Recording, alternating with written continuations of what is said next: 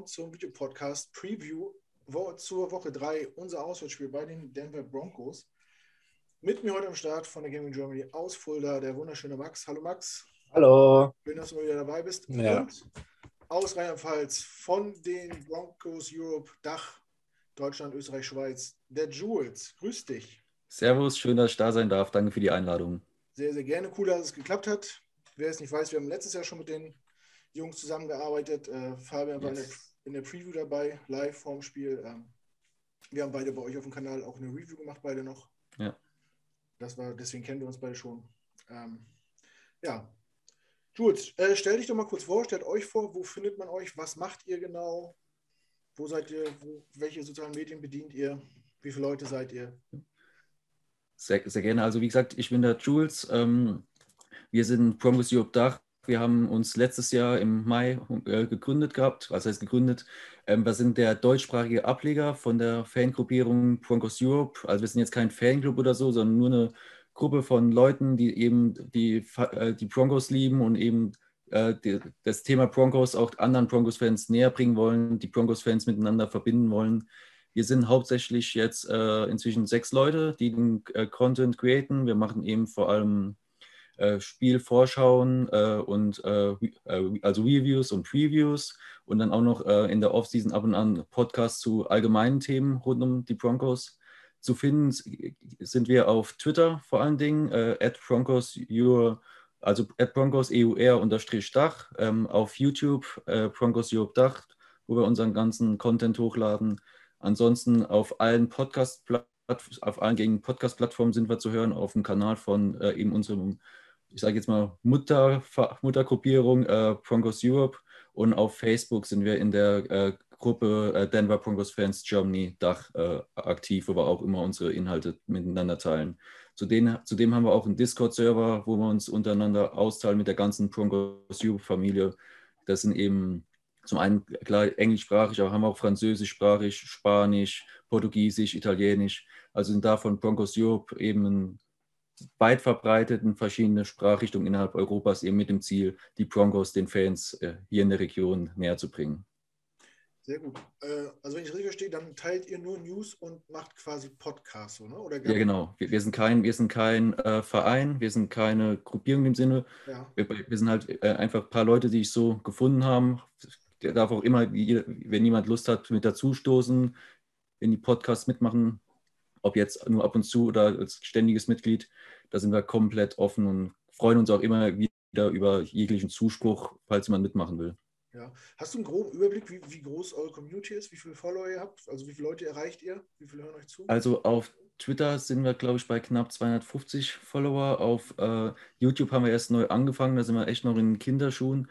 Auch die Facebook-Gruppe, äh, die deutschsprachige, bei, bei, in die sind wir halt reingegangen. Die hat schon vorher Bestand gehabt. Mhm. Das sind so knapp 850, zwischen 850 und 900 Leute, mit denen wir da kooperieren. Aber wie gesagt, die Gruppe war schon vorher Bestand.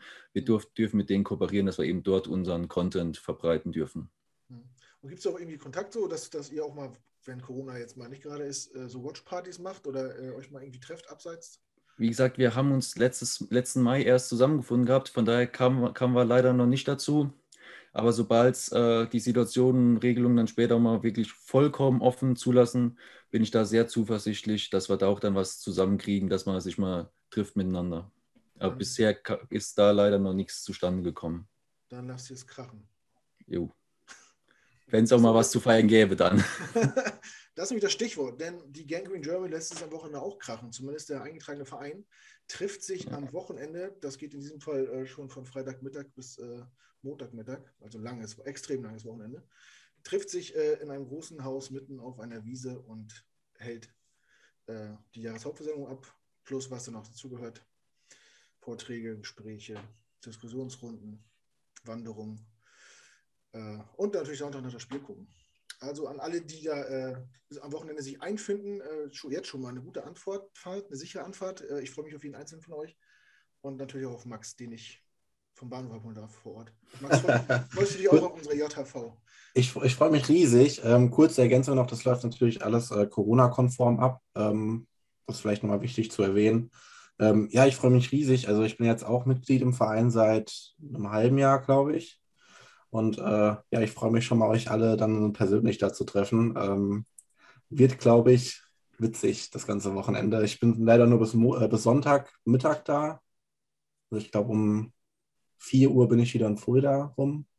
Aber ja, ich glaube, das wird ein gutes Wochenende. Ich habe Bock. Safe, safe. Gut, kommen wir mal zum Spiel. Genug äh, geschwätzt, würde ich sagen. Ähm, Kickoff, Sonntagabend, 22.05 Uhr deutscher Zeit im, äh, na? In Denver. Mile Im, im Mile High äh, gegen die Broncos. Und äh, ja, da wir einen Gast haben, mussten wir uns nicht viel vorbereiten und äh, wir hoffen, dass Jules uns viel über die Broncos erzählen kann heute. Und wir fangen mal an mit den Erwartungen. Jules, wie lief äh, eure Offseason? Ähm, wie war der Draft? Wie seht, seht ihr euch äh, in eure Division und was, was erwartet ihr von der Saison? Wahrscheinlich ist die Erwartung jetzt ein bisschen anders nach dem Start. Äh, ja. Also, so um auch schon mal äh, nur mal anzureißen, weil es später ja noch äh, ins Detail gehen sollte, die großen Schritte vor der Saison war sicherlich äh, die Herausbeförderung aus dem Job. Eben hat sich selbst nach oben befördert von John Elway, der kein GM mehr ist. Dafür kam von den äh, Minnesota Vikings George Payton, der jetzt eben die Geschicke führt bei den Broncos, hat einen Sechsjahresvertrag bekommen. Demnach ähm, ist auch da bei manchen die Angst gewesen, dass er dieses Jahr so ein bisschen als Sweatshirt hier sieht, weil er Vic Fangio noch im Amt gelassen hat, bei denen auch, den Head Coach, bei dem auch manche gezweifelt haben, ob er die Saison noch machen darf oder dass er spätestens nach der Saison vermutlich gehen müsste. Ähm, dann, dann, der Draft natürlich, ähm, die große Frage, was passiert auf der Quarterback-Position? Letztes Jahr Drew Lock äh, auch wieder verletzt gewesen, gewackelt hieß es von Anfang an, es soll äh, Competition her. War dann immer die Frage, kommt jetzt ein, kommt jetzt ein äh, hoch ein qualifizierter äh, Veteran QB den, oder jemand, den man sich per Trade zieht oder als Free Agent oder wird eben ein neuer Quarterback gedraftet ähm, als Competition. Hat man sich dann dafür entschieden, Teddy Bridgewater von den äh, Panthers äh, loszueisen, hatte da noch einen Zweijahresvertrag, wurde dann umstrukturiert, dass er jetzt nur noch einen Einjahresvertrag hat bei den Broncos Sprich, nach der Saison ist er Free Agent und ist dann im Draft eben auf Cornerback gegangen mit äh, Pat Sertain, äh, der zweite von Alabama, an, Pick, Nummer 9 gepickt. Überraschend im Draft war dann noch, dass man in der zweiten Runde hochgetradet ist für einen Running Back, Javonte Williams. Ist ja immer das Gespräch, Running Back, muss man, muss man einen hochnehmen und muss man ihn dann vor allem auch nochmal hochtraden. Aber jetzt in den ersten zwei Spielen, vor allem jetzt auch äh, letzten Sonntag gegen die Jaguars, hat er schon gezeigt, äh, was er kann, dass man sich da auf was freuen kann. Ansonsten in der Free Agency hatten wir vor allem das Need auf Cornerback und der Secondary gestoppt gehabt, gehabt konnten Kyle Fuller von Bears verpflichten, haben Ronald Darby mit einem neuen haben Ronald Darby äh, verpflichtet, konnten auch einige eigene Spieler halten mit Shelby Harris, äh, Defensive Lineman und äh, Justin Simmons, äh, Free Safety, wurden mit neuen Verträgen ausgestattet. Und der Offense war eben das ewig alte Thema neben Quarterback White Tackle Position. Seit Jahren immer großes Fragezeichen gewesen. Gab es die Posse, die man wahrscheinlich auch ligaweit bis mitbekommen hat, um Jawan James, der sich außerhalb der Training Facility eben verletzt hatte. Dadurch konnten die Broncos dann aus dem Vertrag aussteigen, ähm, aus der eigentlich ein gut dotierter Vertrag war. Und dafür wurden, wurden jetzt halt auch zwei, drei Ersatzmänner geholt, wo sich dann im Training Camp Bobby Messi durchgesetzt hat da so ein bisschen zur Personalsituation, zur Erwartung. Ähm, war eben klar, wer macht, wer gewinnt das Quarterback-Battle. Die Fanbase war eigentlich zum Großteil für True Lock, weil bei Teddy Bridgewater viel die Gefahr, äh, die Angst hatten. Das ist ein reiner Checkdown, Charlie in dem Sinne. Der wirft nur die kurzen Pässe. True Lock bringt mehr äh, Begeisterung. Äh, klar, er muss die Fehler abstellen, die er ohne Zweifel drin hatte. War ja auch in der Vorsaison einer der schlechtesten Quarterbacks gewesen viele Turnover kreiert, auch, Fumble, auch äh, nicht nur Interceptions, auch Fumbles verloren, schlechte äh, Completion Rate, was ja wiederum Sachen sind, bei denen man bei Teddy Bridgewater immer gesagt hat, das kann er. Hohe Completion Rate, wenig Turnover. Ansonsten die Erwartung eben, Broncos Country, muss man sagen, die letzten Jahre ist ein bisschen toxisch geworden mitunter, weil wir waren jahrzehntelang nur erfolgsverwöhnt. Seit dem letzten Super Bowl ging es damit bergab. Danach kein, nicht mehr Playoffs gewesen. Die letzten vier Jahre äh, oder sind sogar fünf Jahre äh, Losing Seasons gehabt. Das kannte man nie und in der Ära Pat Bowen vor allem. Es war komplett neu. Aber jetzt vor der Saison hat man ein sehr gutes Roster gehabt, nach eigener Einschätzung. Klar, die Frage äh, steht, es steht und fällt mit dem Quarterback-Play. In der Division ist klar, KC steht ganz oben. Die wirst du nicht wirklich angreifen können, wenn da nicht alles schief geht. Und dann geht es im besten Fall eben um, um Kampf um Platz 2 gegen die Los Angeles Chargers oder und, und äh, wenn das nichts wird, im Zweifel noch um einen anderen Wildcard-Spot im Fernduell gegen die Raiders, wo bei vielen vor der Saison eben auch die Sichtweise war, die Raiders sollte man doch wie immer gut hinter sich lassen können, weil welcher Broncos-Fan mag schon die Raiders? ähm, da gibt es ein paar Animositäten. Ansonsten eben der Kampf gegen die Chargers. Der, die Preseason war gut verlaufen. Ähm, 3-0 in der Preseason, klar, kann man sich nichts von kaufen, aber zumindest mal, dass man wieder gewonnen hat. Dann wurde Teddy Bridgewater als Starting Quarterback ernannt, was ja eigentlich jeder mitbekommen haben sollte mittlerweile. Was, wie gesagt, auch am Anfang zu etwas Aufruhr gekommen ist, weil viele Broncos-Fans eben für True Lock waren wo ich mir persönlich denke, ja, man kann einerseits für True Lock gewesen sein, gehofft haben, dass er das macht, aber dann jetzt bitte auch, und das zeigen bisher auch viele, dass dann trotzdem den anderen Quarterback auch supporten und sich äh, ihn anfeuern, dass da keinen Argwohn gibt. Und er hat jetzt auch in den ersten zwei Spielen schon mal gut überzeugt. Teddy Bridgewater, wir stehen jetzt 2-0, was aber auch ähm, von vielen erwartet worden ist, äh, wenn man auf den Spielplan geguckt hat. Giants, Jaguars zum Auftakt, dass da mindestens ein, aber eigentlich auch zwei Siege eingeplant waren, um gut in die Saison zu kommen, waren eigentlich bei fast jedem vorausgesetzt, auch ohne jetzt die beiden Teams irgendwas in Abrede stellen zu wollen. Oder waren vielleicht sogar drei Siege vorausgesetzt, weil jetzt die Jets kommen. ich sag mal so, zwei aus drei waren Pflicht. Ah, eigentlich. Gut, er hat ja Pflicht erfüllt, dann. Ja. ja Aber da, du sagst schon, wenn man sich die Roster so per se anschaut, war eigentlich ähm, die Erwartungshaltung, dass man mit 3-0 starten muss, um irgendwie was in der Saison zu reißen. Vor allem die letzten zwei Jahre haben wir die große Stärke der Broncos außer Kraft gesetzt. Da waren wir, wir hatten immer eigentlich ähm, mit äh, positiven in die Saison gestartet. Also seitdem Vic Fangio da war, waren wir, Verzeihung, waren wir 0-7 im September gewesen und das haben wir jetzt endlich mal umgedreht, dass wir auch im September mal wieder gewinnen können und seit auch drei Jahren, glaube ich, immer wieder einen positiven Rekord da stehen haben. Hm. Stimmt. Ich glaube, als wir letztes Jahr gegeneinander gespielt haben, waren wir auch noch äh, jedes Team ohne, ohne Sieg, oder? Ähm, ja, ja, ja. Donnerstagnacht oder so. Ja, wir, wir hatten gegen Titans verloren, gegen Steelers verloren.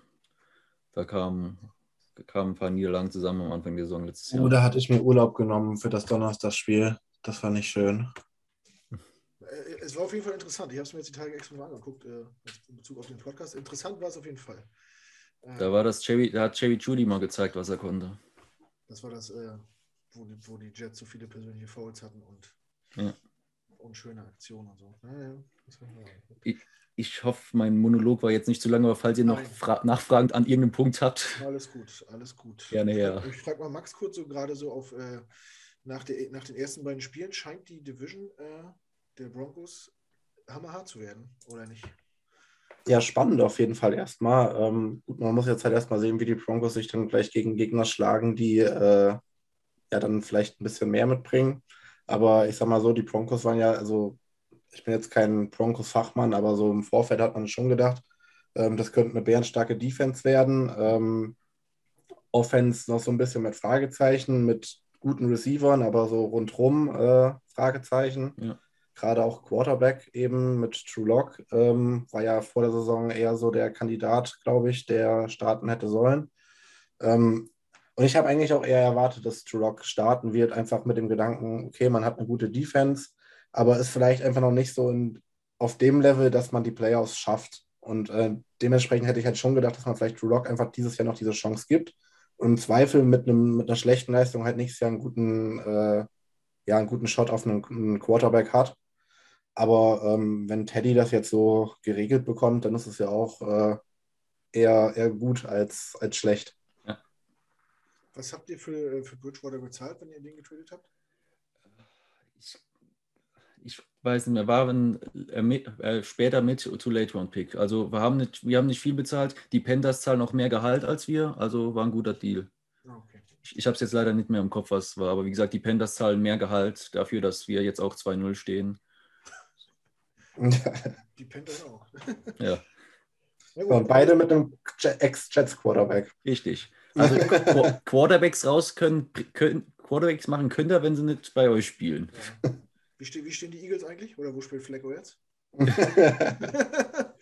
Warte, ich habe hier offen. Fl- Äh, Fl- Flecko ist ja auch ein ehemaliger Broncos-Kollege, Bruder. Der habe ich euch letztes Jahr schon zu beglückwünscht zu dem. also die Eagles stehen 1-1, also auch besser als die Jets. Ja. Aber die spielt, der spielt ja nicht, nicht äh, der spielt ja nur Hurts. Leider nicht. Ich drücke die Daumen, dass er nochmal aufs Feld darf. Einfach zu sympathisch. Gut, aber wo wir schon bei QB sind, ist das ein guter Übergang zu den äh, Hot Topics, die wir noch so auf dem Zettel haben.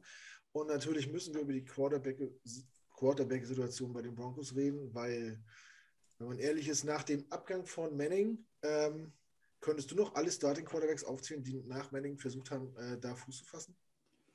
Ich du musst glaub, jetzt nicht jeden ich krieg- Äh, Ich sie, glaube ich, nicht in der Reihenfolge hin, aber ähm, der erste Starter war auf jeden Fall Trevor Simeon. Dann kam, war noch Paxton Lynch in der Saison mit dabei, wurde ja auch in der ersten Runde gedraftet. Brock Osweiler wurde nochmal zurückgeholt, um ein bisschen was zu spielen. Dann äh, ja, die drei, dann kam Case Keenum rein äh, für ein Jahr. Dann kam eben Joe Flacco rein. Dann bei Flacco hat dann auch sein äh, Backup Brandon Allen mal gespielt. Dann kam eben True Lock. Dann kam eben äh, noch letztes Jahr Jeff Driscoll, was auch ich immer noch nicht verstehe, warum man sich ihn als Backup gesucht hatte. Jetzt eben Teddy Bridgewater und nicht zu vergessen Hall of Famer Kendall Hinton, der Wide Receiver. Das Saints-Spiel. Aber letztes Jahr ist doch gegen die Jets noch ein anderer gestartet. Wie hieß der denn noch?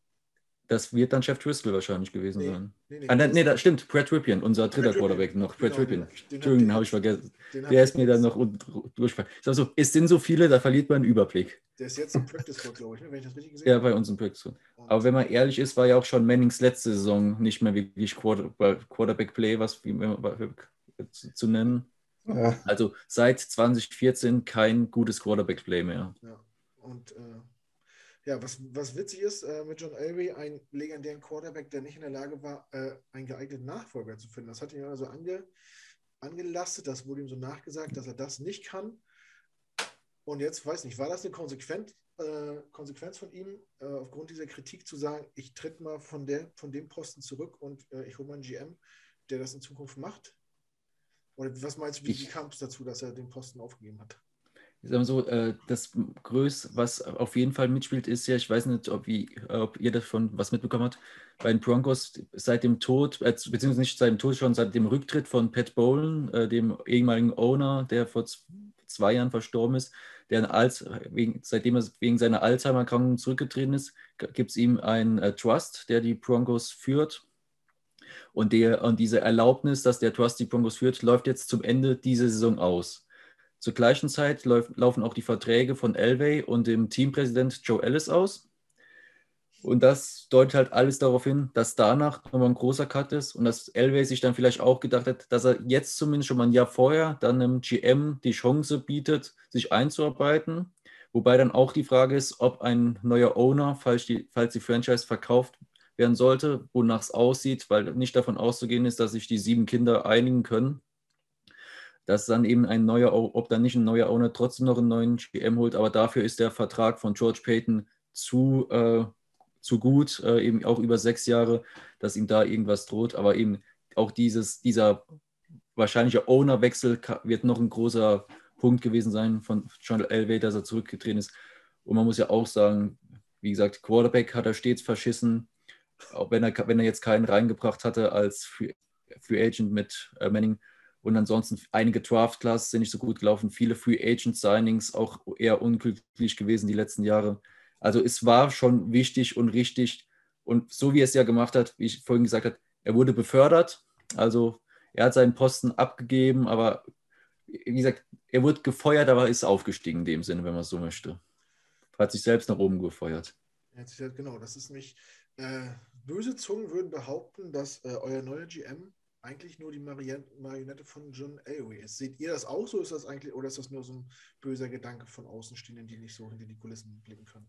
Also ich kann nur für mich persönlich jetzt sprechen. Ich sehe es äh, nicht so. Ich denke schon, dass sich George Payton da jetzt äh, schon gut eingearbeitet hat, etabliert hat. Allem, wenn man sieht, äh, die ganze Offseason ist kaum was rausgekommen, was äh, irgendwelche internen Informationen waren. Da hat er da seinen Laden schon mal gut zusammengehalten.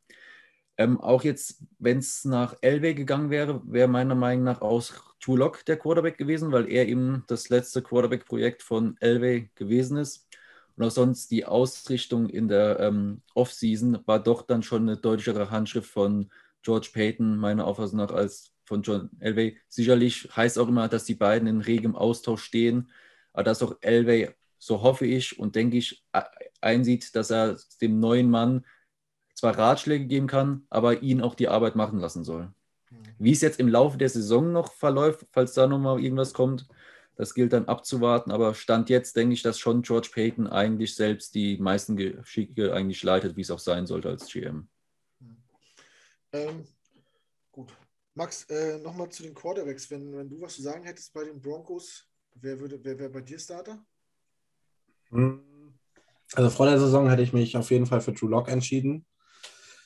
Ähm, jetzt wüsste ich gerade keinen Grund, mich von Teddy zu trennen. Aber vielleicht ändert sich das innerhalb der nächsten, also hoffentlich schon am Wochenende.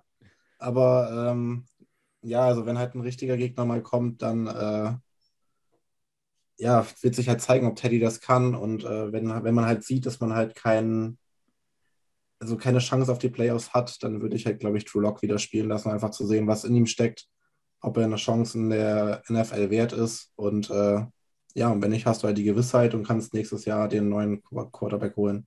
Weil Teddy kann ja auf lange Sicht auch nicht die Lösung sein. Das ist nämlich die Frage, Jules. Äh, wenn jetzt Bridgewater auch nur ein Jahr Vertrag hat, bringt man sich selber nicht in eine Zwickmühle, wenn man Drew Lock nicht spielen lässt? Also angenommen, Teddy Bridgewater spielt jetzt gut, dann muss man ihn wahrscheinlich nach der Saison, kommt man nicht drum herum, ihn zu bezahlen, wenn man bei dem arbeiten will. Und weiß dann trotzdem nicht, was mit Drew Lock ist. Und der dann wahrscheinlich dann auch gehen würde. Also so richtig äh, eine langfristige, in meinen Augen nicht mal eine mittelfristige Lösung sieht man irgendwie nicht. Äh, ab, ab, absolut richtig. Wie gesagt, seit etlichen Jahren Quarterback die große Posse. Man redet sich jedes Jahr den Mund drüber fusselig, weil nichts äh, Großes, weil nichts passiert, das viel Hoffnung bringt. Ich gehe auch mit Max mit. Ich persönlich wäre vor der Saison auch eher auf Chulok gegangen. Sind sich aber auch viele eigentlich einig in ihrer Argumentation gewesen vor der Saison, dass früher oder später, egal wer Starter gewesen wäre, dass einmal durchgewechselt worden wäre, äh, weil man auch davon ausgeht, dass falls man nicht läuft, dass dann auch Vic Fangio, um seinen Job zu retten, wohl nochmal um, durchgewechselt hätte. Ja, Bridgewater, letztes Vertragsjahr, ist wie gesagt, wenn er zu gut spielt, in Anführungszeichen, wäre zwar natürlich schön fürs Team, aber wie du gesagt hast, ist man dann die, der Situation, langfristigen Vertrag geben, ja oder nein. Ähm, dann noch vor allem, wie hoch dotiert. Soll man trotzdem noch im Draft auf Quarterback gehen, um, falls Teddy Bridgewater wieder einbrechen sollte? Gab ja auch schon diese Offseason einige Trade-Gerüchte um äh, Veteran Quarterbacks. Ähm, die Broncos sollen auch bei Matthew Stafford angeklopft haben. Bei dem Trade soll ihnen aber dann viel zu teuer gewesen sein. Da, dann die Gerüchte um Aaron Rodgers, die an die letzten, letzten endlich nichts waren. Und dann natürlich die Poste Deshaun Watson, der aus, aber auch aus bekannten Gründen noch bei vielen ein rotes Tuch ist. Ansonsten True Lock ist jetzt im dritten Jahr von seinem Rookie-Vertrag. Und wie, ich auch, wie ihr beide schon gesagt habt, wenn er dieses Jahr sich nicht mehr zeigen kann, ist er eigentlich verbrannt. Und denke ich auch persönlich, wäre es fairste, auch dem Spieler gegenüber ihm die Chance zu bieten, sich woanders zu zeigen, äh, Ob es jetzt dann direkt zum Start der nächsten Offseason sein sollte oder eben mal noch das Training Camp mitgibt. Vielleicht entwickelt er sich auch übers Jahr toll. Aber ich denke, dass wir nächstes Jahr vermutlich wieder mit einem neuen, entweder getradeten oder Rookie-Quarterback dastehen könnten bei den Broncos. Ja, hättest du denn, äh, in diesem Sommer sind ja viele Quarterbacks gewechselt, ne? Stafford, Wentz, ja. ähm, Goff, Donald. Hättest du von denen, die so über, über den Markt gegangen sind im Sommer, äh, irgendeinen gern bei euch gesehen oder sagst du es gut, dass wir uns da zurückgehalten haben? Also ähm, persönlich jetzt, äh, wenn man jetzt mal den Preis außer Acht lässt, wäre natürlich Stafford ähm, die interessanteste äh, Personalie gewesen von denen, die tatsächlich verfügbar waren am Ende vom Tag.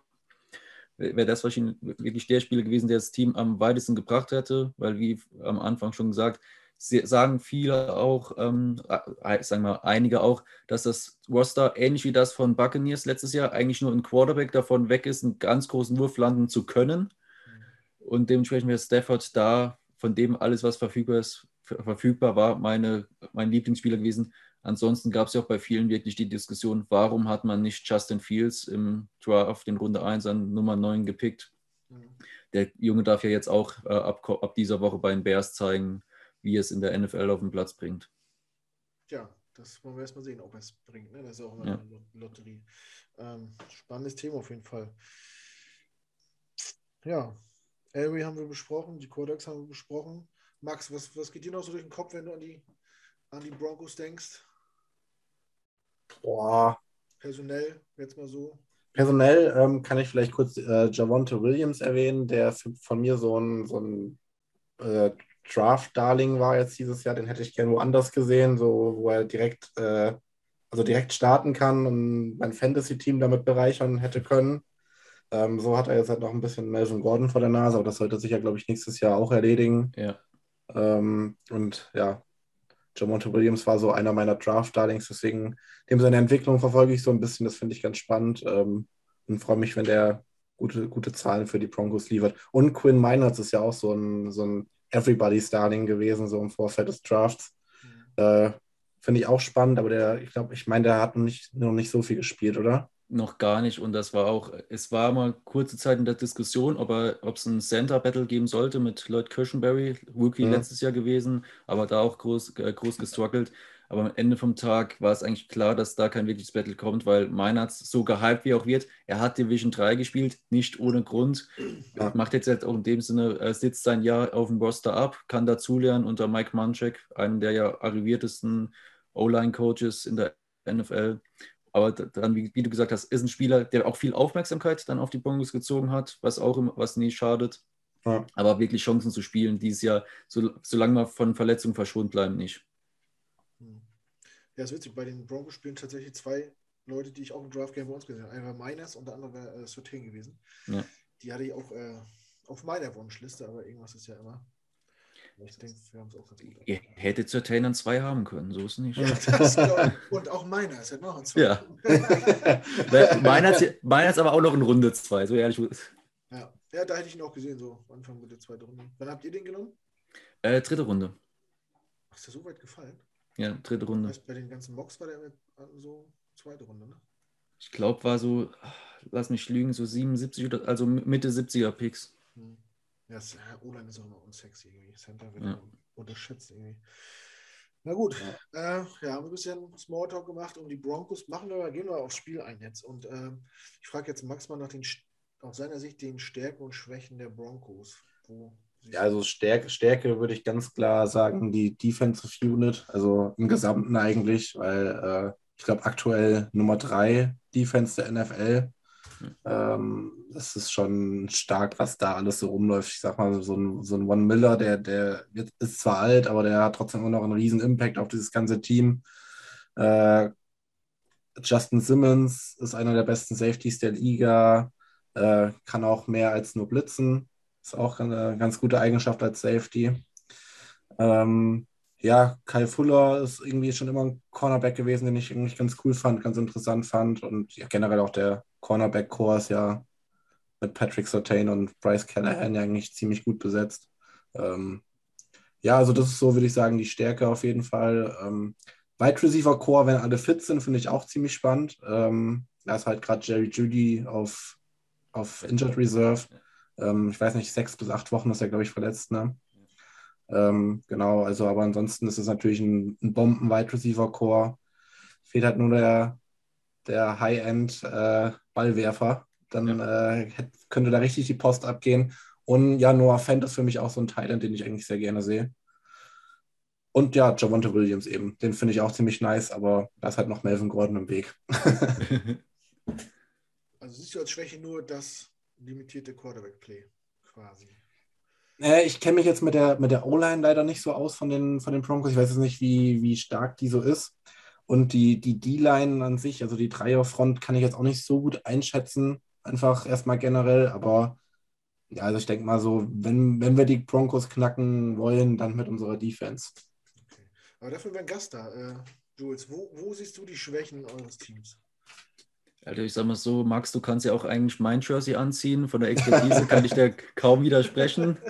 Ähm, wie, wie, gesagt, auch meiner Auffassung nach die O-Line bei den Broncos in der Offensive eigentlich das größte Problem. Jetzt stand jetzt auch noch größer als die Quarterback-Position, weil, wie du auch schon geäußert hattest, Teddy Bridgewater in den ersten zwei Spielen durchweg überzeugt hat, womit, wie gesagt, die wenigsten auch gerechnet hatten.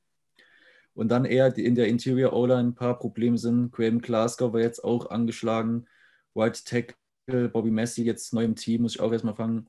Garrett Bowles, äh, letztes Jahr die große Überraschung gewesen, dass er es endlich mal auf den Platz bekommen hat in seinem vierten Jahr bei den Broncos. Und ansonsten, ja, die, vor allem die Interior O-Line ist halt wirklich die Schwachstelle in der Offense. Was jetzt noch gar nicht gekommen ist, was ich mich jede Woche drüber, leider drüber aufregen kann, die Special Teams, weil da kriegen wir es ein, eigentlich seltenst gebacken, haben jetzt auch wieder einen Kick-Off-Return-Touchdown zugelassen gegen die Jaguars.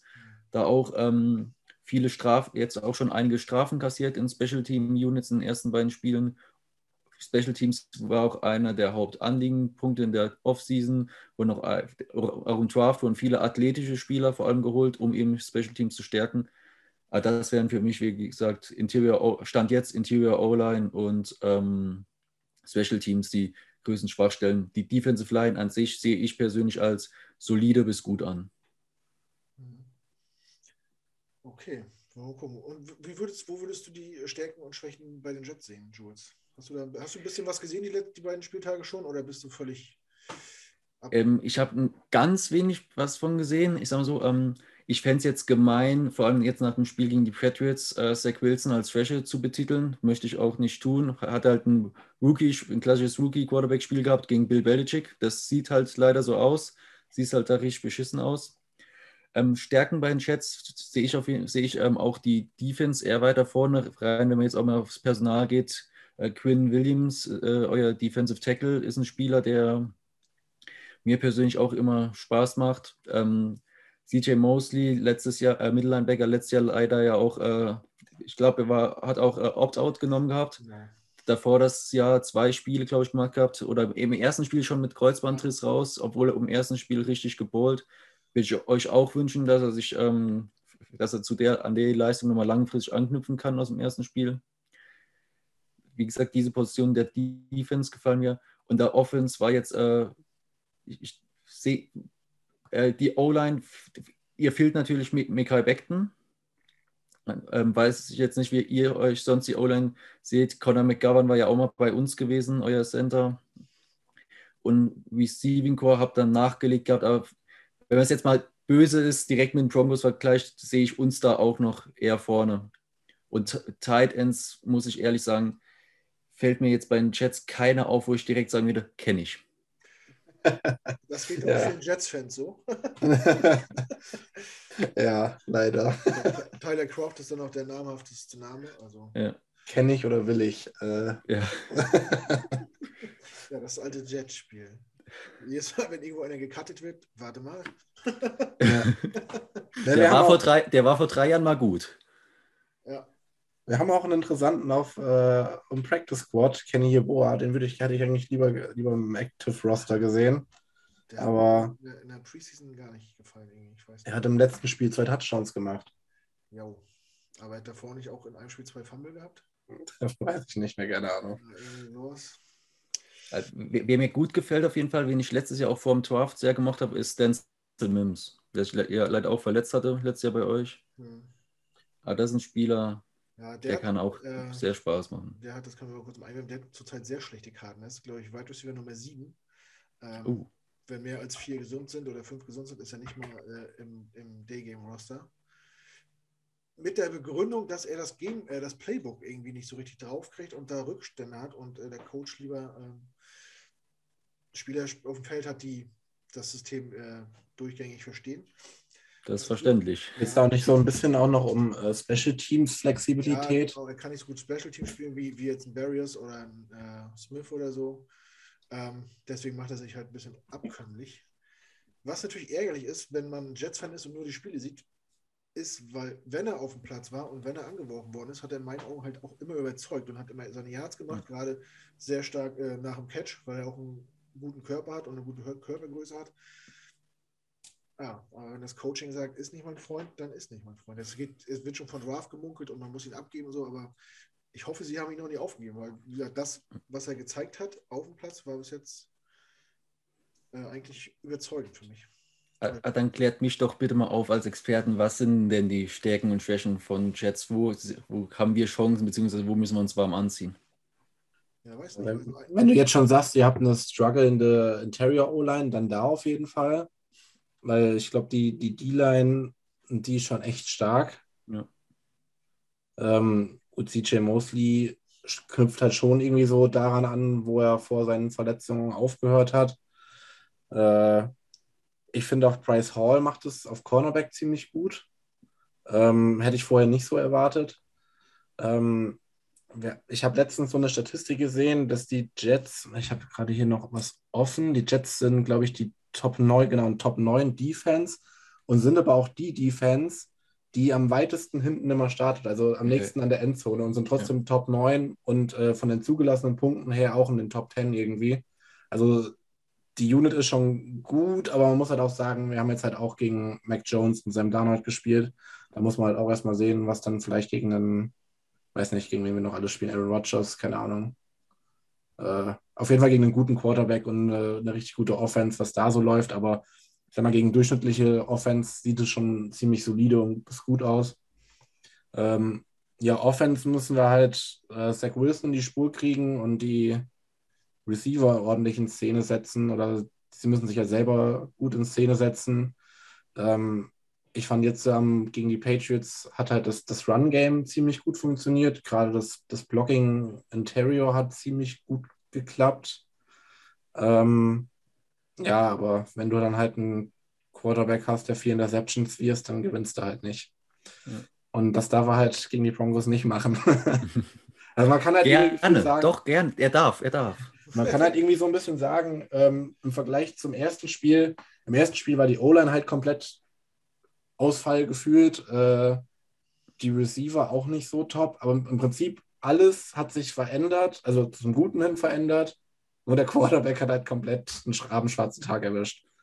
Ich, ich möchte jetzt kein Salz in eine Wunde streuen, aber habt ihr diesen Clip gesehen, der jetzt viral gegangen ist von dem, äh, wie, wie wird es proklamiert, irgendwie ein zwölfjähriger Junge, der den, das eine Play äh, auseinandergenommen hat von Chats auf TikTok? Ja, ja, ja, das habe ich gesehen. ich nicht. Erzählt mal weiter.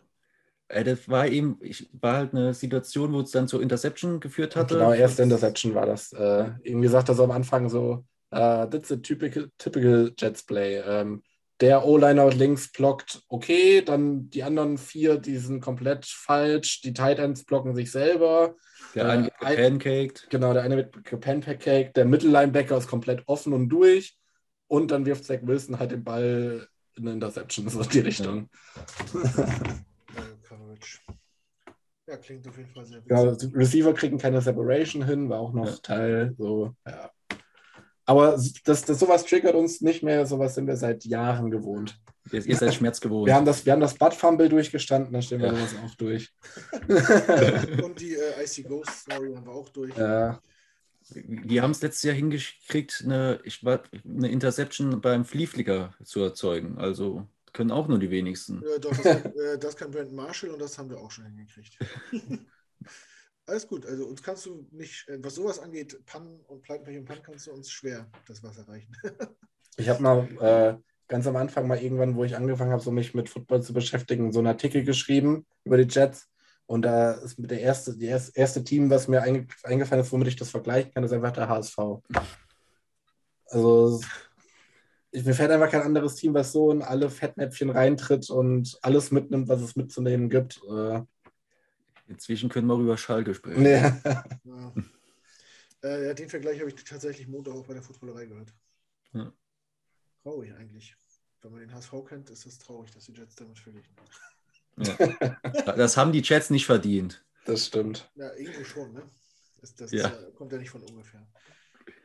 Ja, was können wir jetzt aufschreiben? Ja, äh, Stärken, Schwächen. Also CJ, Mosley hast du richtig gehabt. Äh, der hat sich in der vorletzten Saison im ersten Spiel gleich verletzt, nachdem er einen Pick 6 gefangen hatte und äh, omnipräsent war und die ganze Defense da irgendwie äh, geguidet hat. Und dann kam er, glaube ich, während der Saison noch mal für eine Halbzeit aufs Feld und hat sich dann gleich wieder verletzt. Ähm, dann hat er Opt-out gemacht und viele haben schon gesagt, oh, der ist abgeschrieben, der zwei, in dem Alter zwei Jahre raus, schwer aufzuholen. Und dann hat er im ersten Spiel gegen äh, die Panthers und Christian McCaffrey richtig alt ausgesehen. Aber wer sieht gegen Christian McCaffrey nicht alt aus? Richtig. Aber letzte Woche gegen die äh, Patriots war er sehr präsent, fand ich. Also überall, wo der Ball war, war CJ Mosley und äh, ich hoffe sehr, dass das dabei bleibt, weil ich ihn immer so ein bisschen verteidige und sage, nein, der Junge hat es noch drauf. Wäre gut, wenn er das zeigen könnte. Er verdient auch viel Geld und ist nicht, hat auch dafür viel Kritik gekriegt, obwohl er selber ja nichts dafür kann. Aber ja, wir hoffen, dass er ja, ihr habt zwar, zwar wahrscheinlich schon häufig bei euch im Programm geäußert, aber dürft ich mal nochmal fahren, wie glücklich ihr über den Wechsel von weg von Adam Gaze zu Robert Saleh seid und, und auch mit, mit, dem Front Office inzwischen, weil ich erinnere mich, letztes Jahr wart ihr wirklich so auf der, habt ihr es, wart ihr auch so ein bisschen froh, böse gesagt, über Niederlagen, weil ihr wusstet, es ist die Abschiedstour von Adam Gaze, er ist nachher, er ist hoffentlich weg und es kann nur alles besser werden. Das kann Max beantworten, weil er ist nämlich ein großer Adam Gaze-Fan gewesen.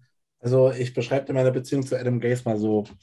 Ich bin sehr großer Madden-Fan und ja. ähm, letztes Jahr habe ich das neue Madden-Spiel, Madden 21, für meine Playstation bekommen und ähm, habe meine Karriere mit den Jets gestartet. Und mein erster Move war, Adam Gaze zu feuern. Auch wenn das null Impact auf das Spiel hat. Adam Gaze musste aus dieser Franchise raus. Und äh, ja, also es das war, also ich glaube, einen größeren Hoffnungsschimmer für, die, für diese Saison hätte uns niemand geben können, als dass Adam Gaze nicht mehr Trainer von diesem Team ist. Also, das war ja eine komplette Katastrophe. Ich sag mal, man kann ja Spiele verlieren, aber halt nicht komplett ohne Plan. Und wenn man dann sowas hört wie, er hat das äh, Thanksgiving-Dinner ausfallen lassen, um dann gegen die Bengals zu verlieren, da denke ich mir, ey, was, was, was, nee, nee, da fällt mir nichts so ein. Oder auch wenn es nicht auf Adam Gaze ging, aber der Zero Blitz von Craig Williams ist ja auch ein tolles, tolles ja, wo, Play gewesen. Wobei ich da sagen muss, das, das war ja schon recht, offensichtlich, recht offensichtliches Tanken. Ich glaube nicht, dass er das ja. in dem Bewusstsein gemacht hat, jo, ich will das jetzt unbedingt verteidigen. Er hat halt, glaube ich, gehofft, dass wir das Spiel noch verlieren und dann nächstes Jahr einen guten Pick haben und er dann vielleicht weiterhin Coach ist. Aber das hat ja so, ein, so eine Welle durch die Medien gemacht, dann irgendwie diese, dieses Play, dass, dass die dann ja keine andere Wahl hatten, als rauszuhauen. Meinst du so? Das klingt so ein bisschen nach Verschwörung. Ich bin, nee, ich bin für sowas eigentlich nicht offen, aber in dem Fall. Äh, für mich wäre das so ein typischer Gary Williams. Ich mache das, was, womit keiner rechnet, weil ich die dicksten Eier auf diesem Planeten habe und dann ist es in die Hose. Oder vielleicht auch einfach ein Anti-Gays-Move, weil er auch keinen Bock auf den hatte. Das könnte auch sein, ja. Ja, ansonsten hast du recht, Jules. Äh, wir hatten ja das Jahr davor schon gedacht, dass wir den loswerden, aber dann haben mhm. wir zum Ende der Saison sieben Spiele gewonnen, warum auch immer und wie auch immer. Und irgendwer muss gedacht haben, oh, so schlecht ist er nicht. Ne? Und ich glaube, ich glaube, ich war noch nie so wenig gehypt auf eine Football-Saison wie letztes Jahr, weil als es rauskam, dass Gaze halt weiter Coach bleibt, war für jeden klar, dass es wird auf jeden Fall keinen Fortschritt geben. Ja. Ähm, umso größer war natürlich der Hype, als er weg war und vor allem als der neue Coach vorgestellt worden ist bei uns. Man hat schon gemerkt, wie in der, in der Franchise und auch vor allem in der Fanbase ein Ruck durchgegangen ist. Ne? Sala war für viele der Favorit, wegen seiner Körpersprache, wegen seinem Auftreten am Spielfeldrand. Ähm, auch den Stuff, den er mitgebracht hat, das macht alles Bock. Äh, scheinbar hat er einen guten Draht zu Joe Douglas und dem GM. Jetzt, der jetzt natürlich auch irgendwann mal abliefern muss, der ist auch schon zwei Jahre im Amt. Äh, die letzten Drafts liefen auch bis auf die ersten Picks nicht so richtig rund. Stand jetzt. Äh, muss man sehen. Aber die Euphorie war schon groß, als LMGs weg war und äh, das neue Coaching vorgestellt worden ist. Wenn das deine Frage beantwortet. Vielen Dank für die Info. Ja, sehr gut. Ja, vielleicht noch kurz zu Joe Douglas. Ähm, ja, Joe Douglas ist halt so ein Thema. Ähm, also für mich war er jetzt die ganze Zeit irgendwie schon so ein bisschen wie so ein Messias, ähm, aber er verliert aktuell so ein bisschen so den Glanz, finde ich. Wobei man trotzdem halt sagen muss, man, man sieht halt irgendwie, dass er einen, einen langfristigen Plan hat. Und ich finde, man kann ihn jetzt halt einfach nach diesen, ich weiß nicht, zwei, zweieinhalb Jahren kann man ihn noch nicht so richtig bewerten, weil ich glaube, er hat einfach einen Plan, der auf drei, vier Jahre ausgelegt ist. Und ich glaube, wenn man den noch zwei, ein, zwei Jahre machen lässt und es dann nichts ist, dann okay, dann äh, war es halt auch wieder Kacke. Aber damit können wir ja umgehen mittlerweile. Ähm, aber wenn es nach zwei, drei, in zwei, drei Jahren dann, dann gut ist, dann hat er halt alles richtig gemacht. Und das ist halt, äh, und ich finde, glaube, der hat auch viel, also hat schon den, äh, den Support der, der Jets-Fans im größten Teil, würde ich schon behaupten. Also noch auf jeden Fall, noch auf jeden Fall. Aber die, die, äh, die negativen Stimmen werden so langsam auch lauter, weil die Drafts wirklich nicht, nicht gut waren oder gehypter sind, als sie äh, ehrlicherweise ja. wirklich Ja, halt nicht direkt einschlagen zumindest. Das ist halt, glaube ich. Der Punkt. Also man hofft ja beim Draft immer, dass man direkt äh, drei, vier Impact-Spieler bekommt. Äh, aber wenn es in zwei Jahren dann klappt, ist mir das egal, ob der dieses Jahr schon Impact hatte oder erst nächstes Jahr. Ja, weil wir auch immer äh, früh picken und auch äh, manchmal auch mehrere Picks früh haben schon. Äh, Ja, nächstes Jahr haben wir auch nochmal zwei in der ersten Runde, ne? ja, und zwar in der zweiten. Äh, Ja, da, das- also da muss aber was kommen. Na gut, ich- ist äh, schwierig zu bewerten. Er macht, ich finde, was er gut macht, sind, äh, er, er schließt gute Verträge ab. Vernünftige Verträge, er overpaid keinen, er hat immer vernünftige Laufzeiten, das sieht, hat alles Hand und Fuß. Äh, bei der Auswahl der Spieler, ja, dafür, dass er auf, auf seine Fahne geschrieben hat, er will die O-Line äh, pushen. Äh, die ist besser als vor zwei Jahren, aber so richtig gut ist das immer noch nicht. Aber Ich finde, also was, was mir halt einfach gefällt, ist auch so dieses ähm, für Culture gehen. Also ich, das wird auch kritisch gesehen, was ich auch verstehen kann, aber ähm, halt nicht nur für das reine Talent, sondern halt eben auch für eine gute Kultur innerhalb des Teams. Ähm, finde ich, finde ich einen guten Ansatz. Aber ich kann auch verstehen, dass man halt äh, sieht äh, oder sagt, ja, wenn, wenn da ein Spieler da ist, der halt einfach eine gewisse Qualität mitbringt, dann, dann lieber den nehmen. Aber mir gefällt der Ansatz so, man, man hat einfach das Gefühl, er hat einen Plan und den zieht er durch. ja. Und das gefällt mir eigentlich. Ja. Man, hat das Gefühl, es ist ein langfristiger Plan, der nicht in zwei, drei Jahren zündet, sondern der wirklich aufeinander aufbaut, eine Kultur aufzubauen, einen Lockerroom aufzubauen, äh, eine Winning Mentality aufzubauen. Äh, Da- Das ist auch so ziemlich das, was wir uns von George Payton versprechen. Hat jetzt auch angefangen, ja, wie ich vorhin äh, referiert habe, Spieler zu halten, bei, äh, eigene Spieler zu halten, bei denen Verträge ausgelaufen sind, was lange Zeit nicht passiert ist bei uns, eben um auch nochmal, damit die Spieler, die gedraftet werden, auch sehen, das Team hat auch langfristig Interesse an mir, will mich dann auch halten, wenn ich, und das auch nochmal als Anspruch dann Leistung zu bringen, um eben auch diese Mentalität ins Team zu bringen. Also kann ich nur auch, was du gerade geäußert hast, Max, mit zugehen, diese Mentalität, einen gesunden Lockerroom zu haben, finde ich auch äh, besser, als dann äh, unbedingt den einen Topspieler zu holen, äh, obwohl er da, und dann nur Unruhe reinbringt. Ja. Ist halt in äh, einem Geschäft, das so schnelllebig ist wie die NFL, schwierig, äh, Richtig. Geduld zu haben und Geduld zu zeigen. Aber mal sehen, was da auf beide Seiten zukommt die nächsten Jahre. Wollen wir das Beste hoffen. Ähm, Stärken und Schwächen haben wir jetzt angesprochen. Schwenken wir über zu den Keys to Win, die sich quasi daraus ergeben. Ähm, ja, ich frage mal, wen frage ich denn? Jules. Ich frage mal Jules. Wie, wie schlagt ihr uns das bitte einfach? Was müssen wir machen, um euch zu schlagen? Wir, wir gehen ja wahrscheinlich als leichter Außenseiter ins Spiel. Ihr müsst halt ähm, vor allem dann die, das, äh, was ich, wo ich eben auch euer Matchup-Vorteil sehe, in der Interior D-Line gegen die Interior O-Line nutzen. Ähm, Teddy Bridgewater hat bisher unter Druck äh, gut ausgesehen. Äh, was bisher bei uns noch nicht wirklich geklappt hat, war das Laufspiel. Da denke ich, weil eben das Blocking hat nicht so gut funktioniert, da denke ich, habt ihr auch, könnt ihr auch eine Chance haben, uns da weiter auch zurückzuhalten. Und dann ähm, auch, ich sage so, uns, unsere Offense zu stoppen, geht halt dann wirklich nur über Quarterback äh, unter Druck kriegen und Laufspiel flach halten, weil wenn die, die Receiver, habt ihr schon selbst gesagt, die sind eigentlich gut genug, um sich auch frei zu laufen oder und die Tight Ends.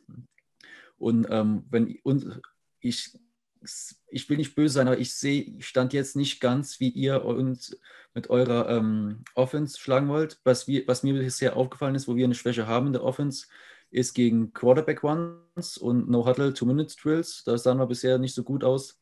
Kyle Fuller hat bisher auch schon, war bisher auch in jedem Spiel schon mal für einen kleinen Lapsus gut. Also, wenn, er, klar, er ist ein Veteran Cornerback, er kennt das Fantasy-System, aber er hat bisher schon ein bisschen gewackelt. Wenn er dann im Passspiel eher auf ihn geht, ähm, Sertain jetzt letzte Woche viel Selbstbewusstsein gesammelt, ist vielleicht auch dann nicht so gut über auf die Seite zu gehen. Und ähm, ich sage mal so, Wilson wird wahrscheinlich gegen uns auch mehr Zeit haben in der Pocket, weil unser Passwash meiner, Auffass meiner persönlichen Auffassung nach jetzt noch nicht so stark war, wie wir es uns vorgestellt haben. Also die Keys to Win für die Checks meiner Meinung nach werden eben in der Offense die Ruhe in der Pocket ausnutzen und dann ähm, eben darauf spekulieren, dass Kyle Fuller wieder einen Patzer macht und Defense die, durch, Druck, durch Druck durch die Mitte ähm, Turn, vielleicht auch einen Turnover zu forcieren. Äh, da frage ich gleich mal nach, äh, eure äh, Linebacker, wie, wie sind die denn äh, so aufgestellt, was äh, Pass Protection angeht? Also ein großer Ausfall war jetzt, ähm, hat sich jetzt am Wochenende Josie Jewell, unser Inside Linebacker, äh, ähm, Schulter, äh, ne, Brustmuskel äh, gerissen, Saison aus, hat ein, super Spiel, hat ein super Spiel gemacht gehabt gegen die Jack, Jacks, zwei Tackles for Loss bei Screenplays auch und Special Team wichtiges Tackle gesetzt. Ansonsten, ich weiß ehrlich gesagt nicht so ganz, wie ich unser äh, Inside Linebacker Core einschätzen soll. Ähm, Alexander Johnson ist auch immer, ist für, gute, ist für ein gutes Play gut, aber ist jetzt auch nicht der Top äh, Inside Linebacker wenn ich in der Defense von sich aus eine Schwäche festmachen würde, schon über die letzten Jahre, ist es für mich auch die Inside-Linebacker-Position.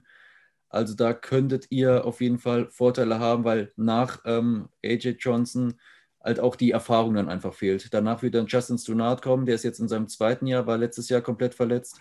Ansonsten Baron, Baron Browning ist ein Rookie. Oder Caden Stearns, der eigentlich als Safety getroffen worden ist, hat jetzt auch am Sonntag dann ein paar Snaps mit übernommen gehabt von Josie Jewell. Also über Inside Linebacker gehen wäre eine, auch noch eine gute Option an sich. Aber da vertraue ich dann wieder auch äh, Vic Fangio genug, dass er das so schemen kann, dass, er, dass man da nicht in die Gefahr läuft.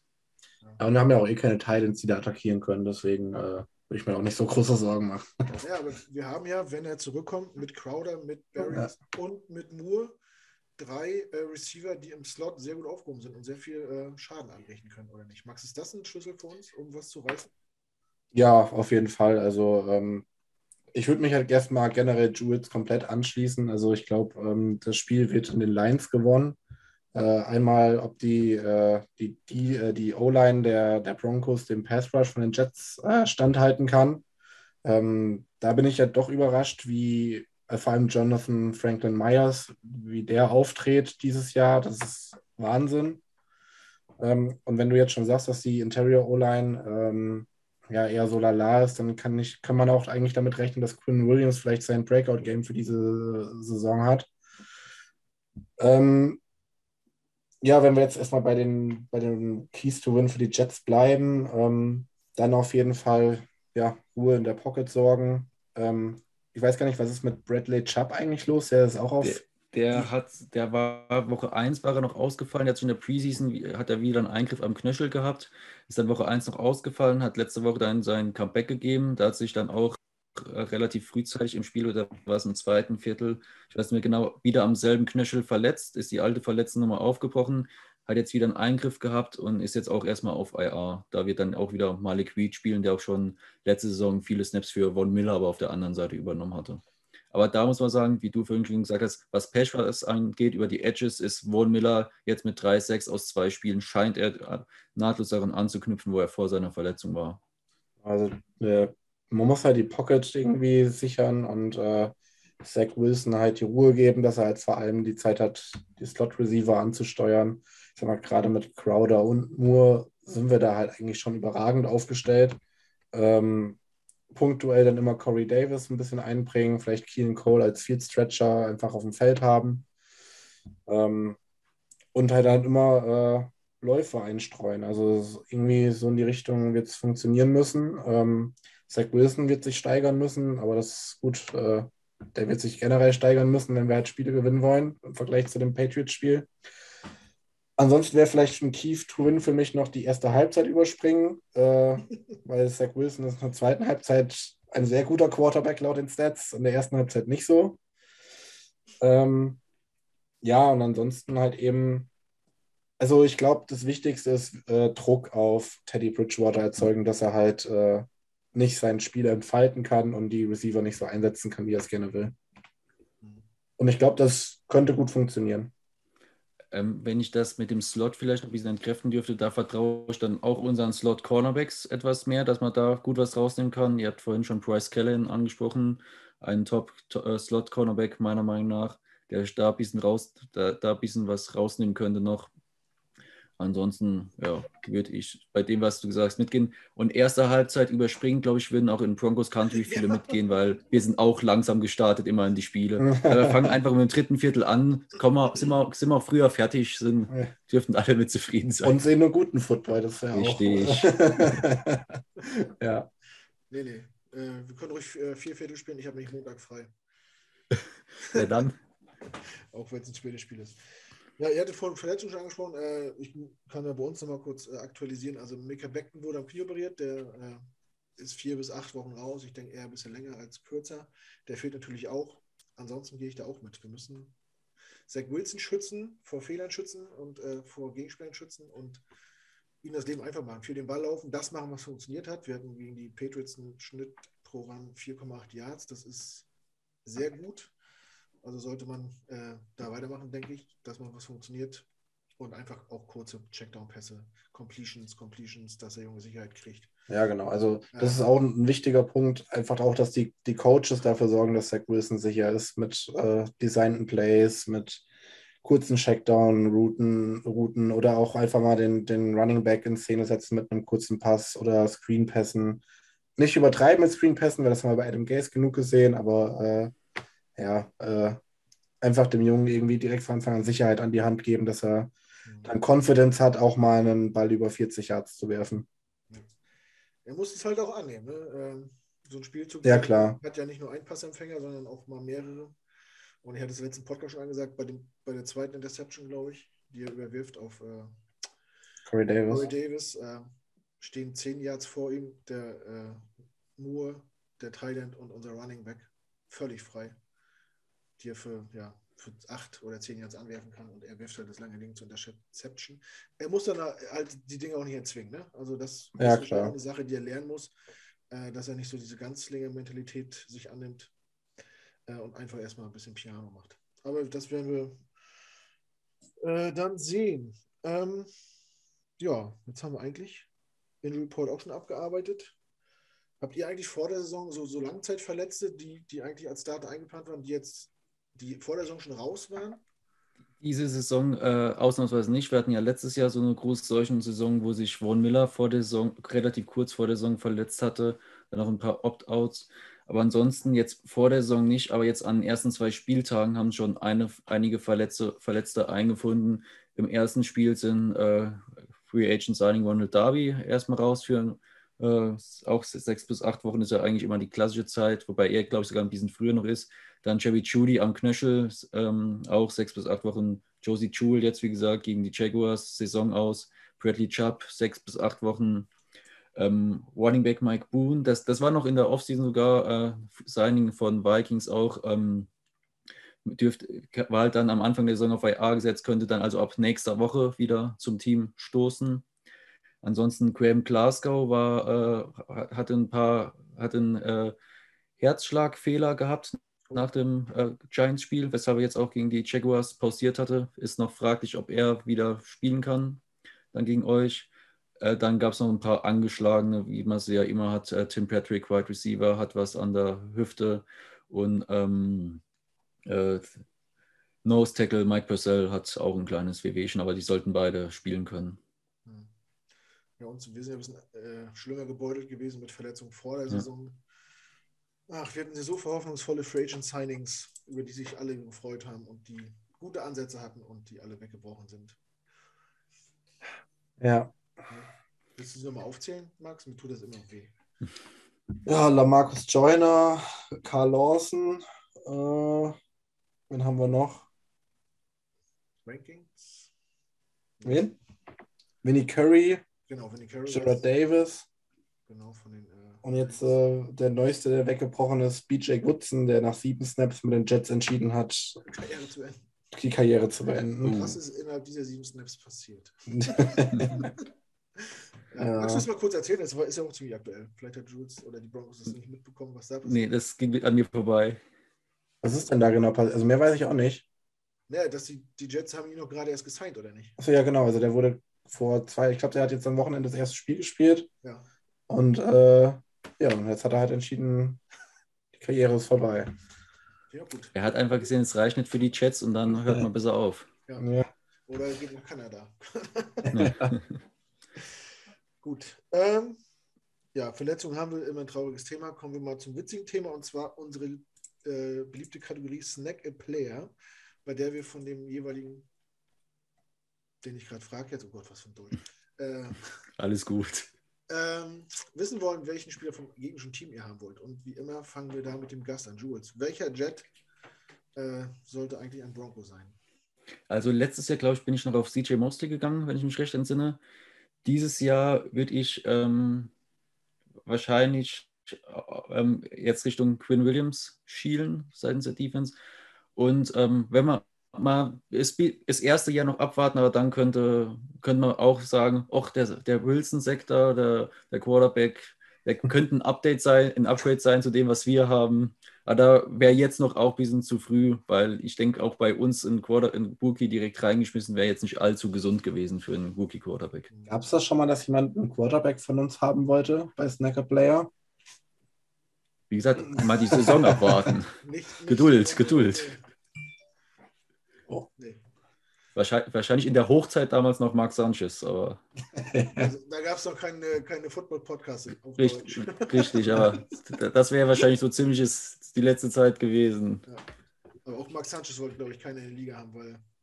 Er war ja mal bei uns gewesen in dem Jahr nach Peyton Manning. Er ja. war im Training Camp gewesen bei uns, aber konnte sich dann auch nicht durchsetzen gegen Trevor Simeon und Paxton Lynch. Siehst du? Merkst du selber, oder? Ja. also wie, wie, die Jets mit Sanchez äh, in zweimal ins Conference Championship Game kamen. Das war nur Rex Ryan und seine Defense und ein gutes Ground and Pound. Also Mike Sanchez hat da nicht so viele Anteile dran, glaube ich. Ähm, Max, wen hättest du denn gern aus, aus Denver? Also ich mache es mir jetzt einfach mal ein bisschen einfach. Ähm, wir haben halt faktisch einfach keinen Tight End und äh, Noah Fent. Ich bin ein großer Fan. Äh, Fan. Haha.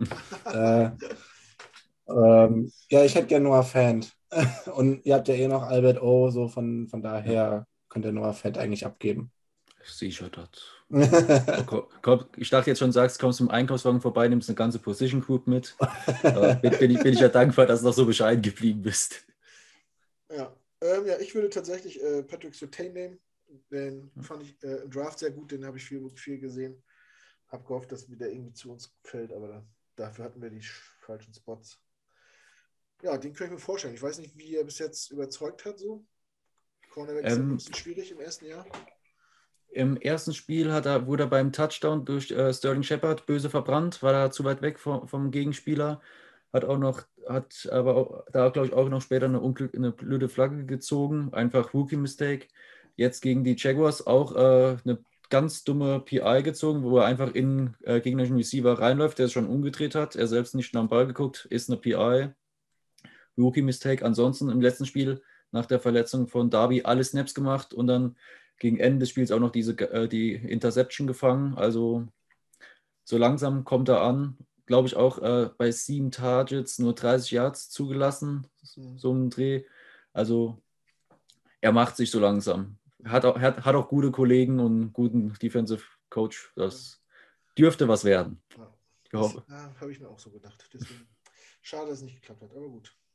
Obwohl wir eigentlich ganz gut auf sind auf Cornerback gerade, aber wir, wir schon festgestellt hatten, hatten wir auch noch keinen starken äh, Quarterback, der uns gefordert hat, was das angeht. Aber sehen wir mal weiter. Ähm, was ich noch so auf dem Zettel habe, ist äh, eure Zukunft. Ne? Du hast euren Coach schon angesprochen.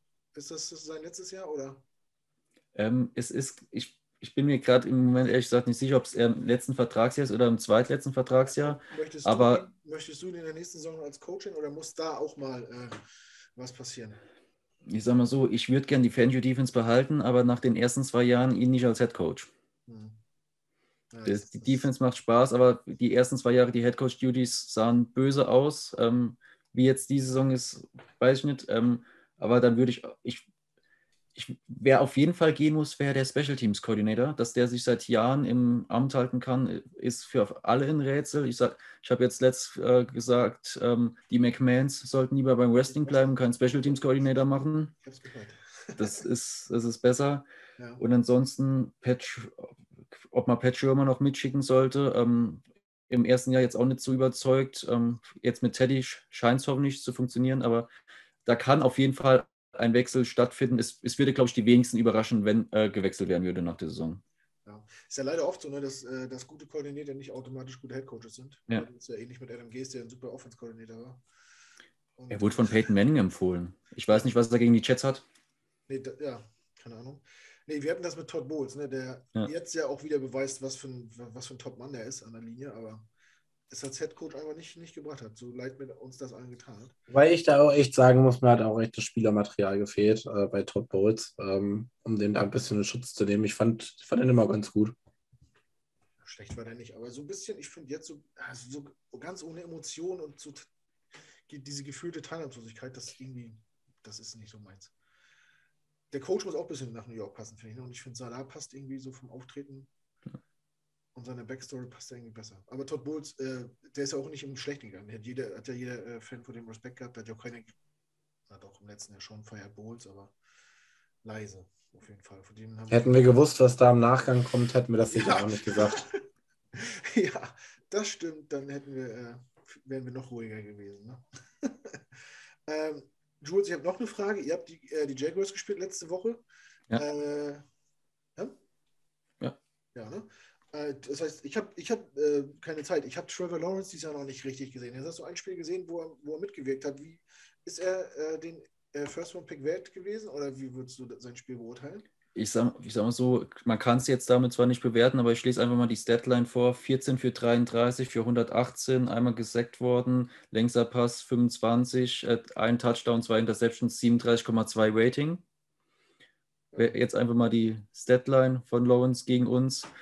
Ähm, er hat halt Rookie-Mistakes gehabt, klar, Spieler überworfen. Er hat aber auch gezeigt, dass er gewillt ist, Risiko einzugehen. Wie ihr es gerade immer schon bei Wilson gesagt habt, ist nicht immer die richtige Entscheidung.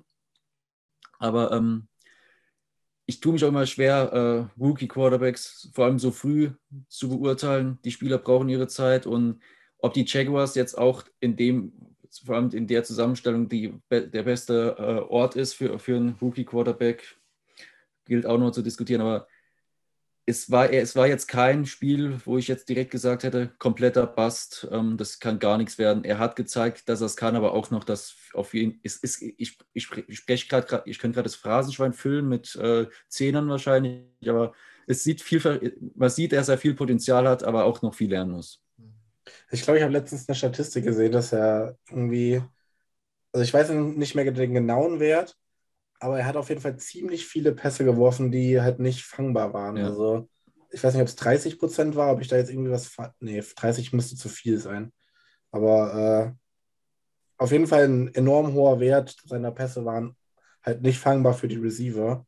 Das hat mir dann schon irgendwie so ein bisschen zu denken gegeben, ob es vielleicht nicht richtig war, äh, lieber an zwei zu picken als an eins, weil dann wären wir in denselben Sachen reingerannt. Aber ja, muss man halt abwarten. Also äh, ich sag mal so, mich, mich überrascht jetzt nicht unbedingt, dass Mac Jones am besten von den Rookie-Quarterbacks aussieht, weil er halt einfach das beste Support-Personal hat. Meinst du jetzt optisch oder so wie er spielt? Ähm, nee, nicht so wie er spielt, natürlich. eigentlich, eigentlich beides. er ist schon hübsch. Gut, ähm, ich gucke auf meinen Zettel, ich habe alles abgearbeitet. Habt ihr noch irgendwas, worüber wir sprechen wollen? Ähm, falls du den letzten Punkt jetzt am Ende noch bringen willst, dann, äh, also ich habe hier noch Bold so, Prediction Bold, stehen. Bold Prediction, genau. Ja, ich mag sowas ja nicht, deswegen versuche ich das mal.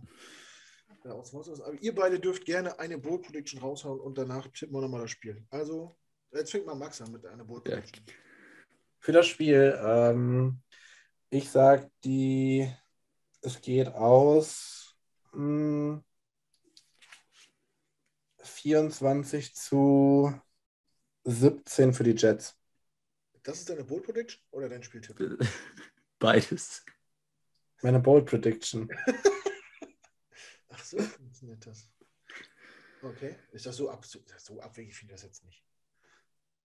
Ey, wir gehen als Außenseiter ins Rennen, deswegen. Äh... Okay, okay. Ich, ich lasse uns mal gelten. Jules, was hast du denn? Also Bold Prediction ist jetzt auch nichts, was ich so häufig mache. Ich würde sagen, eine Bold Prediction wäre zu sagen, dass die Broncos Defensive lässt. Es ist so bold zu sagen, dass, zu sagen, dass wir keinen Touchdown zulassen defensiv? Nee, hm. das ist nicht zu bold, würde ich sagen. Okay. Das wäre das wär wahrscheinlich das, worauf ich gehen würde, sagen, äh, wir lassen keinen Touchdown zu und kriegen dabei aber drei Turnover hin. Okay, also wenn, wenn ich sowas sagen soll, dann, dann habe ich auch noch was. ähm, also da habe ich sogar zwei Sachen. Ähm, Quinn Williams hat am Wochenende drei Sacks. Und Elijah Moore macht zwei Touchdowns. Oha, das ist schon, ja. Das ist mutig. Ich hätte jetzt sowas gesagt wie, wir, äh, wir haben vier, vier Sex am Wochenende. Oder sagen, lassen wir ruhig fünf sein. Das wäre so meins. Drei von Quinn Williams. Ja, von mir aus. Von mir, ist auch fünf, mir ist auch fünf von Quinn Williams. Das ist mir völlig Banane. Äh, und tippen würde ich, keine Ahnung. Ich hoffe, ich hoffe, dass es ein enges Spiel wird. Vielleicht mit einem Score nur Unterschied. Ähm, dass, dass man bis zum Ende im Spiel ist und vielleicht zum Schluss den Ball hat und vielleicht äh, ja, mit dem letzten Drive irgendwie gewinnen kann, keine Ahnung. Aber ein offenes Spiel wäre gut, äh, wo man nicht, nicht irgendwie hinterherlaufen muss, vielleicht mal in Führung gehen oder sowas, das wäre ganz nice irgendwie, glaube ich. Ja, ansonsten noch irgendwas, Jungs. Habt ihr noch was auf dem Schirm, was ihr loswerden wollt? Ich würde dann noch meinen Ergebnistipp sagen. Ich, ah, ich, ich, ich tue mir da auch immer schwer mit. Ich habe auch eine Trefferquote von 0%, aber ich sage mal 24-9 für die Broncos. Oh, das heißt, die Jets gewinnen. Ich, ich, ich muss halt auch, ich muss auch meine Bold Prediction folgen, also 24-9 für die Broncos. Ah, okay. Ja, cool. Dann hole ich mir aber noch am besten den Kicker von den Jets für äh, Fantasy Football. Amendola. Ja. Mach es. Mach es. Hast du, äh, du als Fantasy-Guru, hast du noch irgendwelche Sleeper? Guru. Guru ist immer, du stellst mich immer so da, also. Ähm, Weil ich keine Ahnung davon habe. Du bist einer der wenigen Du hast einen ja, Podcast. Also bei, bei den. Ne, der ist ja auch nicht so, so die Wahrheit. Also wir reden ja auch viel über Football, nur noch. Ähm, also Fantasy Sleeper, ähm, ja, schwierig. Also Cortland Sutton ist jetzt kein Sleeper für mich. Äh, KJ Hamler könnte vielleicht in die Judy-Rolle ja. reintreten, aber ja, muss man halt abwarten. Ansonsten ich hätte auch eher gedacht, dass Sutton vielleicht jetzt diese Woche auch weniger eine Rolle spielt, weil er letzte Woche die, der große äh, Ankerpunkt in der Offense war, was die Receiver anging, dass dieses Mal vielleicht auf den Tim Patrick geht. Er hat jetzt auch in beiden Spielen jeweils einen Touchdown schon gehabt. Also wäre jetzt meine Vermutung, dass vielleicht eher in die Richtung geht. Spielst du ja. auch Fantasy Jules? Ich habe ein Team, aber ich werde das nicht spielen nennen, wie was ich da mache. So, so, so wie das läuft. Würdest du denn dazu raten, die Broncos Defense zu nutzen gegen die Jets? Ähm, als neutraler Tippgeber ja, als Jets-Fan nein. also ich habe letztens bei uns in der Gruppe gelesen, okay, es ist wie jedes Jahr immer die Defense gegen die Jets aufstellen. äh, ja. Mach mit der Information, was du möchtest. Sag mal so, die Defense ist in der Liga, in der ich bin, eh in festen Händen, aber gut zu wissen. It is what it is. Gut, dann sind wir, glaube ich, durch soweit. Eine Sache habe ich noch, auch wenn Politik nicht zu, mit Sport gemischt werden sollte. Denkt bitte dran, Leute, Sonntag sind Wahlen. Und äh, es ist zwar keine Pflicht, aber ein Recht. Und äh, ich bin in einem Land groß geworden, in dem man nicht frei wählen durfte. Deswegen nimmt dieses Recht bitte wahr und geht wählen. Geht wählen, macht euer Kreuz. Äh, es ist nicht selbstverständlich, dass man frei seine Meinung sagen darf und wählen darf. Und äh, eine Sache noch, nur weil Alternative draufsteht, ist meistens keine dahinter. Ähm, deswegen denkt gut nach, wo ihr Kreuz setzt. Und ja, ansonsten sind wir durch. Hat mir sehr viel Spaß gemacht. Jules, vielen Dank, dass du Zeit hattest, äh, dass es geklappt hat.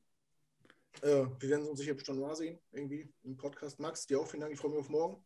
Ich freue mich auch richtig auf ja, morgen. Sehen uns dann am Bahnsteig. Ich bringe einen Strauß Rosen mit oder so.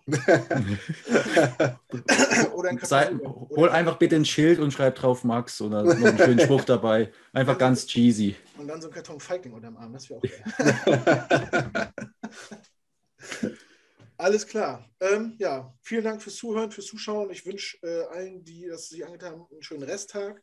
Wichtig, habe ich schon fast wieder vergessen, soziale Medien. Bitte liken, teilen, kommentieren, Glocke aktivieren. Ähm, Kritik ist gerne gehört, wenn sie sachlich und fachlich ist. Tretet mit uns in Kontakt. Wenn ihr Fragen habt, fragt uns. Besucht uns auf eure, uns, unsere Homepage ganggreengermany.com. Ansonsten sind wir bei allen äh, sozialen Medien unter Gangreen Germany zu finden. Ich glaube, ich habe jetzt nichts vergessen. Wenn ich doch gerade in Werbeblock sneaken könnte, äh, wir machen auch noch am aller Voraussicht nach am Sonntag um 21 Uhr unsere Live-Preview zum Spiel. Äh, falls dann Zuschauer und Zuschauerinnen von euch bei uns vielleicht auch noch reinschauen wollten, was wir, äh, zu, was wir für Gedanken haben zum Spiel gegen die Chats, könnt ihr gerne reinschauen. Am besten wahrscheinlich auf, über unseren YouTube-Kanal, könnt ihr natürlich auch gerne im Live-Chat mitkommentieren, eure Meinung äußern. Würde uns auch dann interessieren, was ihr als Chats-Fans zum Spiel gegen uns sagt, uns da noch ein paar Einblicke liefert. Wollte auch nochmal vielen herzlichen Dank sagen für die Einladung. Hat wieder sehr viel Spaß gemacht. Danke, dass ich da sein durfte. Sehr, sehr, sehr gerne wieder und dem, Auf, dem Wahlaufruf kann ich nur zustimmen. Macht euer Kreuz bei der Demokratischen Partei eures Vertrauens. Sehr gut. Ähm, was mir jetzt noch einfällt, äh, zu, eurem, zu eurer Preview, die ja mal live ist vor dem Spiel. Ich glaube, 21 Uhr geht ihr live, ne? Ja, äh, diese Woche 21 Uhr. Ja, wir, ihr habt ja auch gefragt, ob von uns jemand Zeit hat. Leider nicht, aufgrund der JV und der Wahlen und so. Das ist ein bisschen blöd gelaufen. Vielleicht findet sich ja einer von den Jets-Fans, der sich vielleicht, der zuhört und sich vielleicht zutraut, bei euch als Gast mitzumachen, wenn ihr einen Gastredner braucht. Äh Sehr gerne. Unsere Twitter-DMs sind offen, das ist der einfachste Weg. Äh, ähm, könnt ihr vielleicht auch nochmal äh, verlinken, unseren Twitter-Account, damit man sich da melden kann. Sehr, sehr gerne. Wer, wer Lust hat, Zeit hat, ist herzlich willkommen. Wir, wir beißen nicht. Ansonsten äh, meldet euch gerne bei uns irgendwie. Unsere Kontakte sind ja auch überall und dann leiten wir es uns weiter. Wer Bock hat, meldet sich und dann habt ihr einen kleinen Gastauftritt bei den Broncos Europe. Das ist sehr nett, dass du das nochmal ansprichst. So. Ne, vielen so Dank. ich nämlich zu unseren Gästen. Also, vielen Dank an euch, vielen Dank fürs Zuhören, fürs Zuschauen. Schönen Tag noch und ich verbleibe mit einem äh, All Guest, No Break. Haut rein. Ciao. Ciao. Ciao, ciao.